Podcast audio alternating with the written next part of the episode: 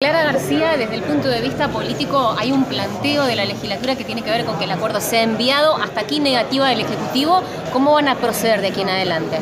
Bueno, está en la Constitución provincial, ¿verdad? Una de las funciones de la legislatura es justamente dar acuerdo a... Eh, a firmas como estas en las cuales compromete a futuro. Miren, acuerdos tan sencillos como el de la caja de jubilaciones o el de Camesa por deudas de la provincia lo han mandado a la legislatura y esto que es una política de Estado, una lucha de hace 15 años cuando los gobiernos kirchneristas le quitaron fondos a Santa Fe. Si los hubiéramos tenido en la mano en el momento que había que tenerlos, Santa Fe hubiera tenido quizá, lo dijo el ministro Sayone, el 50% más de obras de las que tiene.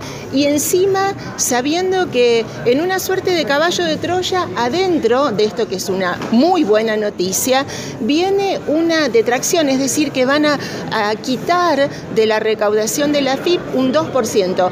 ¿Cómo? ¿Es el federalismo al revés? ¿Santa Fe y las demás provincias vamos a sostener a la FIP? Yo les digo, así como Wiener fue el padre del federalismo fiscal, esta firma de Perotti es la responsable de la entrega al centralismo fiscal. Es la ejecución de una asistencia, sentencia, pero diferente a lo que la sentencia dice, porque la sentencia hablaba de un monto y una manera de pago de contado. Ahora, ese monto va a venir descontado por bonos. Ustedes han visto en estos días qué ha pasado con los bonos en pesos. Y además a plazo, a 10 años, mientras que en cambio este descuento de la FIP va a ir por goteo cada día que estamos cobrando impuestos coparticipados y además descontando también a los municipios y comunas. ¿Ha consultado Perotti a los municipios y comunas que le va a estar descontando este 2%?